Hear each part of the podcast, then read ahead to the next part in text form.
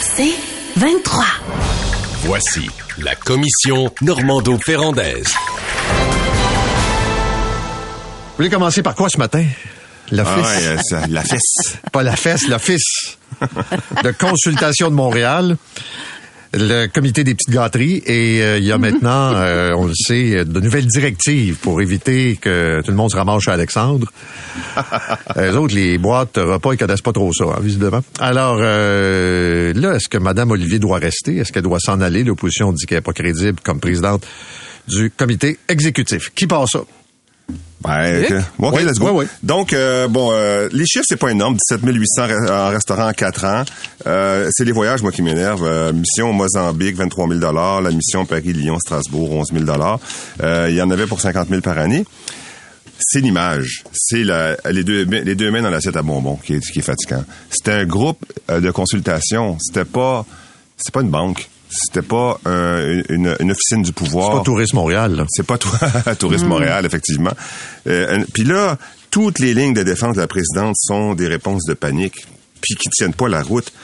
Euh, moi, je, quand elle dit c'était une époque, 2016, mon père avait un ami avec une grosse barbe blanche. Puis il, il était conteur, le gars. Il allait dans les, il allait dans les bars, puis il racontait des histoires. Puis je suis allé l'écouter. Puis il racontait des histoires où l'auto existait pas, puis le monde se promenait en canot. Puis les jeunes pensaient que c'était vrai, pensaient qu'ils avaient vécu ça à cause de sa grosse barbe blanche. Il y a juste comme 100 ans de différence entre, les, entre la barbe blanche puis ce qu'il racontait. C'était pas lui qui avait... Il racontait l'histoire de quelqu'un qui s'est passé il y a 100 ans. En 2016, Internet existait. Moi, j'ai fait toutes mes campagnes de euh, de- d'exemples avec les autres villes du monde en prenant des images sur Internet, en me promenant... Richard Bergeron a pris toutes ces images de tramway sur Internet pour montrer ça à travers Montréal, de quoi aurait pu l'air le tramway. Que Madame Olivier nous dise, en 2016, il n'y avait pas Zoom. Ben, je comprends qu'il n'y avait pas Zoom, mais il y avait Internet.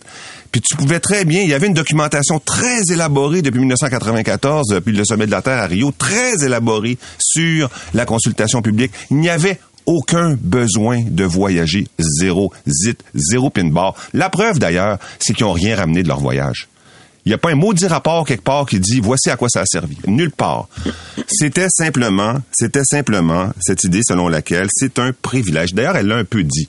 C'était une époque, euh, ça faisait partie de mon contrat, j'en ai profité. Mais c'est ça que ça veut dire. Ça veut dire que c'est un privilège. Mais de, et même ça, je trouve que c'est anachronique. Ça se fait pas parce que à cette époque-là, il y avait eu toute une période de corruption à la ville de Montréal qui avait duré pendant dix ans. Euh, corruption, collusion, les Serrali, etc. Zampino, les les euh, les, euh, les, euh, euh, compteurs d'eau, tout ça. Et on faisait extrêmement attention aux dépenses. Extrêmement. Là. Il y a beaucoup d'élus qui dépensaient pas une scène au restaurant, pas une scène en taxi, euh, pas une scène en rien, rien. Parce que c'était justement une époque où on se serrait la ceinture et on faisait très attention. Alors qu'elle vienne nous dire, ah, c'était même dans ce temps-là. Ben non, c'est pas vrai. Nathalie. Ben, tout, tout d'abord, tu es toujours perdant quand tu défends l'indéfendable. Euh, je dois souligner euh, l'audace de Madame Olivier euh, de défendre l'indéfendable. J'ai écouté l'entrevue que tu as menée avec elle. Vraiment, on peut pas lui reprocher de se cacher euh, sous le fauteuil. Euh, je vous prédis euh, cependant qu'elle va demeurer en poste. La mairesse de Montréal l'a défendu publiquement sur ses réseaux sociaux. Par contre, une qui est sur le grill, c'est Isabelle Beaulieu. D'ailleurs, la mairesse a déjà procédé à une certaine forme de désaveu à l'endroit de la présidente actuelle de l'Office de consultation publique de Montréal. Elle a mandaté la vérificatrice générale de la ville euh, de- d'enquêter sur ces fameuses dépenses. Et deuxièmement, Isabelle Beaulieu sera convoquée par la commission de la présidence du conseil municipal pour rendre des comptes. Mais clairement, après tous ces articles, écoutez, il y a eu 11 articles de publiés par le, le Journal de Montréal sur cette histoire-là. JE a fait une émission là-dessus. Le bureau d'enquête, euh, et, et sur ce dossier-là, le bureau d'enquête du Journal de Montréal, depuis janvier dernier, parce que l'histoire n'a pas commencé avec la publication des articles sur les voyages. Ça a commencé au début de l'année. Il y avait des allégations de climat toxique euh, au sein de l'Office. D'ailleurs, la mairesse, à ce moment-là, a commandé un rapport externe sur le climat de travail qui régnait à l'Office. La question aujourd'hui, Madame la mairesse, est-ce possible pour vous de rendre public le rapport? Un. Deuxièmement, lorsque Dominique Olivier euh, te dit à ton micro, Paul, je suis resté à l'intérieur de ce qui était permis. OK, mais qu'est-ce qui était permis? Alors, l'autre chose qui Et juste donc, rappeler deux- que c'est elle qui autorisait ses propres dépenses. Oui, ben oui, ça c'est ça, ça, ça, ça ne fonctionne pas sur le plan de la gouvernance, ça ne fonctionne pas. Alors deux, aujourd'hui, euh, après la, le, le, le fait de après de la publication du fameux rapport qu'a commandé la mairesse, moi je, sou- je souhaiterais que le, la politique sur les frais de représentation, les frais de voyage soit aussi rendue publique. La politique qui existait en 2016 et la politique actuelle, parce que là dans le fond, euh, la, la, la présidente actuelle dit ben on, on va réviser nos façons de faire. Oui, mais quelle façon de faire? Ça Non, serait intéressant. Passé, il disait pas ça. Moi, c'est ça que je trouve particulier. Il n'y a Ouais. rien là. Vous êtes en train de, de- d'inventer un scandale. Et là, parce que ça prend de l'ampleur, oups, ah ben là, on va Hmm. revoir les règles. Qu'est-ce qui a changé à part un spin politique en l'espace de 48 heures? Ben, je pense qu'on on vient de se réveiller là, sur l'ampleur de cette histoire qui n'en finit plus de finir. Là. Ça, 11 articles, JE, puis d'après moi, c'est pas terminé. L'histoire n'est pas terminée. L'autre chose, pouvez-vous m'expliquer, puis toi, Luc, tu étais maire, là, euh, sur euh, maire du plateau, pouvez-vous, y a-t-il quelqu'un qui peut nous expliquer comment l'Office de consultation publique de Montréal contribue au positionnement de la ville à l'international? Qu'est-ce que l'Office, qu'est-ce que les employés de l'Office font au Mozambique, puis partout sur la planète, euh, à, à faire la promotion de l'Office ou aller chercher des façons de faire euh, nouvelles Les pour gens veulent favoriser la savoir consultation? comment C'est n'importe quoi. Les gens veulent savoir ce qu'on fait à Montréal de si grand. Le modèle montréalais est devenu une source de fierté. On part avec notre baluchon, puis on s'en va en Australie, au Brésil, puis ça tombe bien, on a des amis qui se marient, fait qu'on va arrêter. c'est non mais c'est c'est ça. Mais, Mais ça, c'est du grand n'importe quoi, Ben, c'est là. du- C'est du grand n'importe quoi, là. mais c'est non, quoi? non, non, oubliez ça, là. Ça marche pas. là. la francophonie.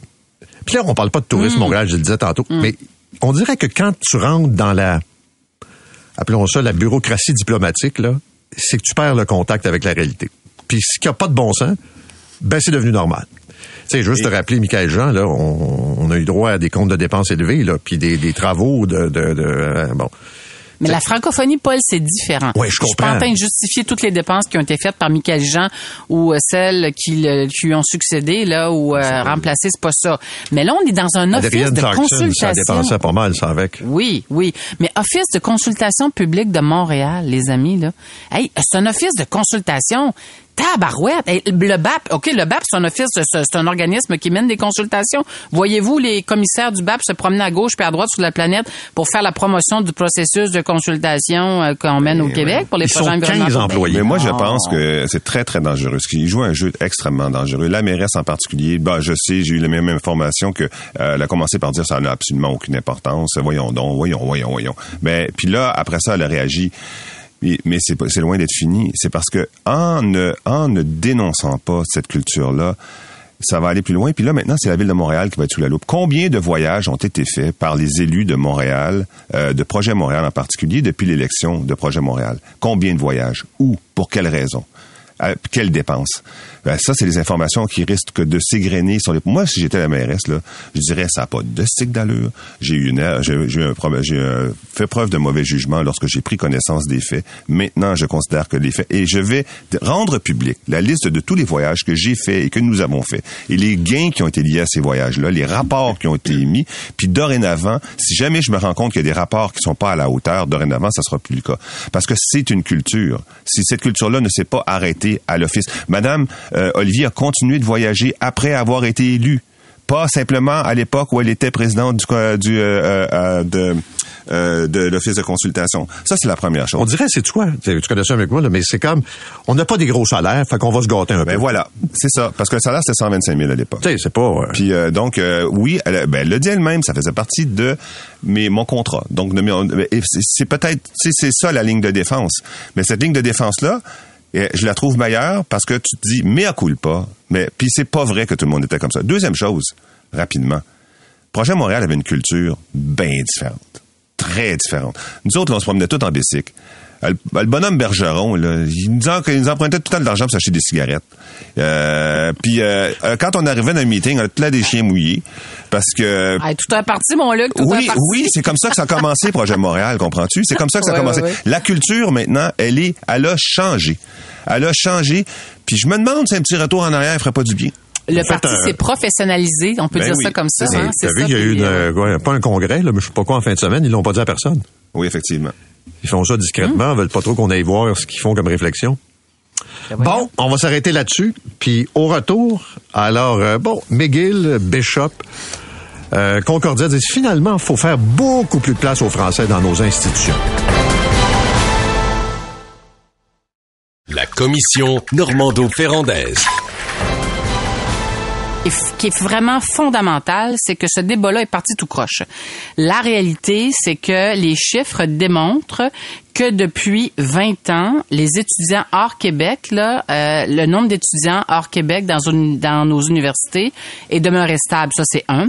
Pour les étudiants internationaux, les universités francophones ont un gain de 7000 étudiants depuis la réforme de 2018. La réforme de 2018, c'est celle qui permet d'attirer des étudiants en provenance de l'étranger dans, dans nos universités. Alors que pour les universités anglophones, les étudiants en provenance de l'étranger, leur nombre est plutôt stable depuis 20 ans. Donc, ça, c'est vraiment, c'est fondamental parce que M. Legault nous, nous a, en fait, est, est- est parti, lui, de l'impression que les universités anglophones ont un poids démesuré euh, dans, dans- par rapport à l'accueil des étudiants qui proviennent soit de l'extérieur du Canada ou euh, de l'extérieur du Québec, alors que les chiffres disent le contraire, et ces chiffres, c'est des chiffres qui proviennent de l'Office québécois de la langue française. Ça, c'est un. Deuxièmement, je trouve que la proposition des recteurs euh, non seulement mérite qu'on s'y attarde, mais selon moi, elle est salutaire parce qu'elle permettrait de changer, de travailler sur la base d'un nouveau paradigme. Parce que là, dans le fond, le gouvernement dit il faut déshabiller nos trois universités anglophones pour mieux financer le réseau des universités francophones du Québec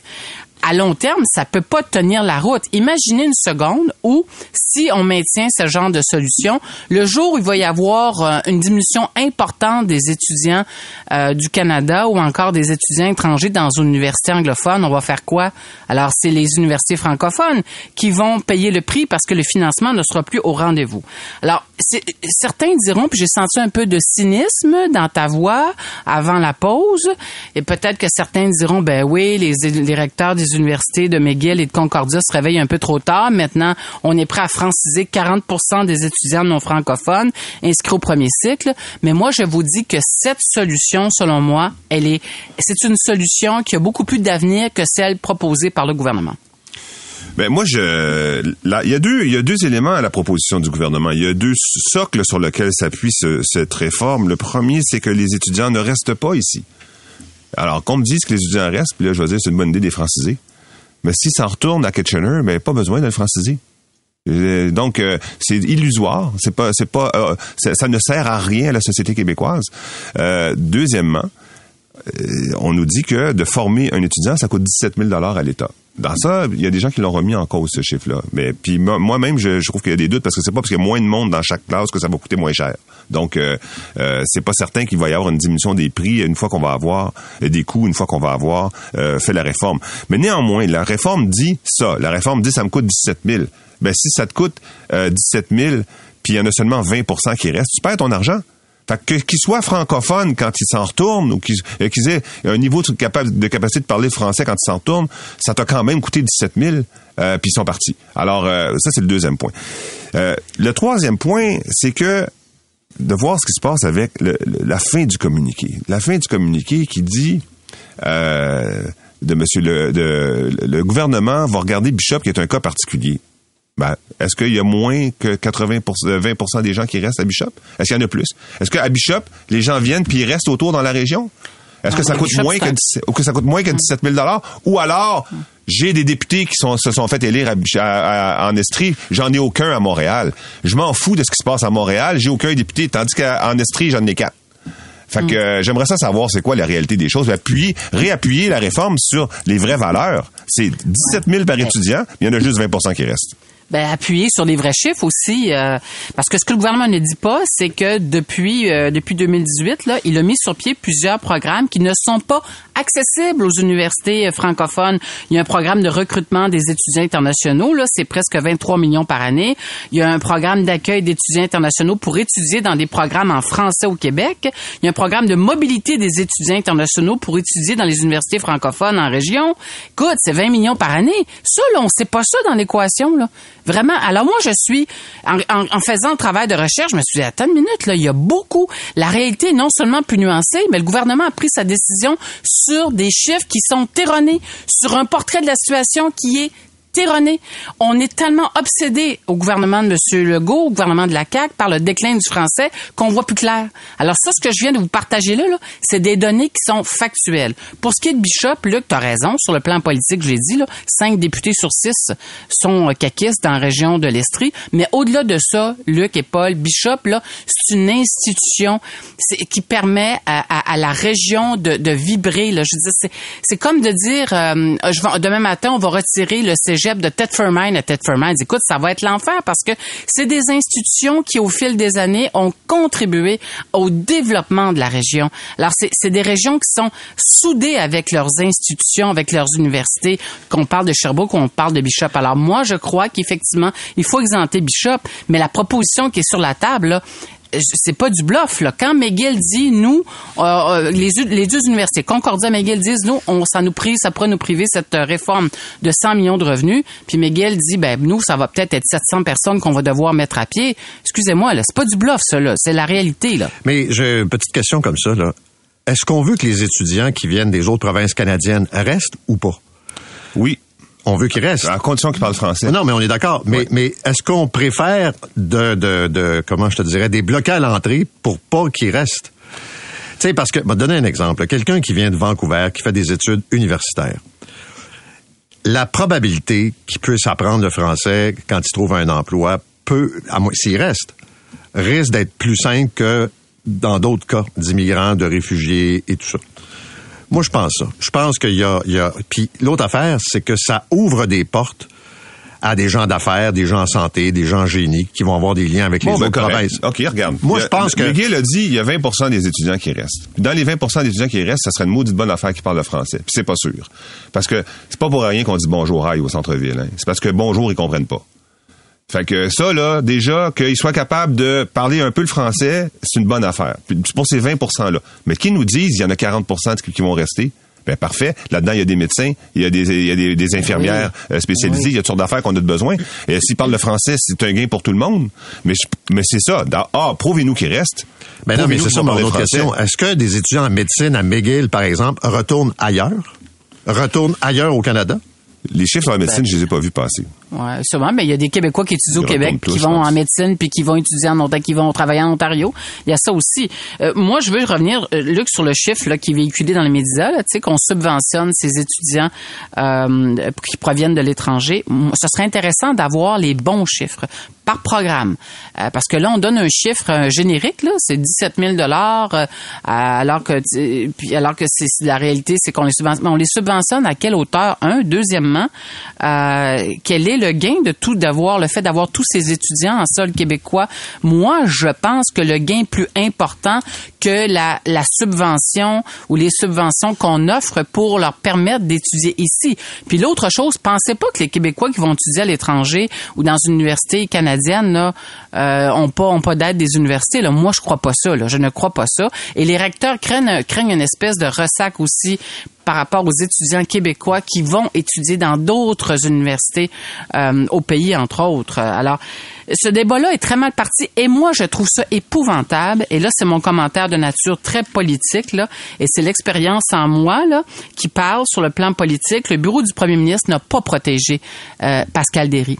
Pascal Derry, c'est une jeune ministre, elle a peu d'expérience, je la connais, c'est une femme brillante, intelligente, euh, mais elle, elle s'est fait avoir d'une certaine façon parce que le gouvernement, il a dit, garde, tu t'en vas défendre ça, ma grande, là, puis euh, on te donne pas trop de temps là, pour attacher tes fils. Là, s'est retrouvé dans la fosse au lion avec toutes les réactions que ça a provoquées. Et je trouve ça immensément triste que le bureau du premier ministre n'a pas fait preuve de plus grande rigueur dans la façon dont ce dossier-là a été présenté, dans, sa, dans la façon dont ce dossier-là, euh, dans la façon dont ils ont défendu leur ministre. En conclusion, ah, mais le bureau du premier ministre, il sait lire les chiffres, par exemple. Puis les chiffres, ça dit que ce qui, la force montante au Québec, c'est pas le Parti libéral, c'est le Parti québécois. Fait que ça me surprendrait beaucoup qu'ils reculent sur la réforme de frais de scolarité qui, selon les chiffres qu'on a actuellement sous les yeux, ils font une erreur. Ils font une erreur parce de l'argent ils ont les mauvais chiffres. Ouais, mais ils ont les mauvais chiffres. Ils ont les mauvais chiffres. Merci à tous les deux. On vous retrouve euh, demain 9h22.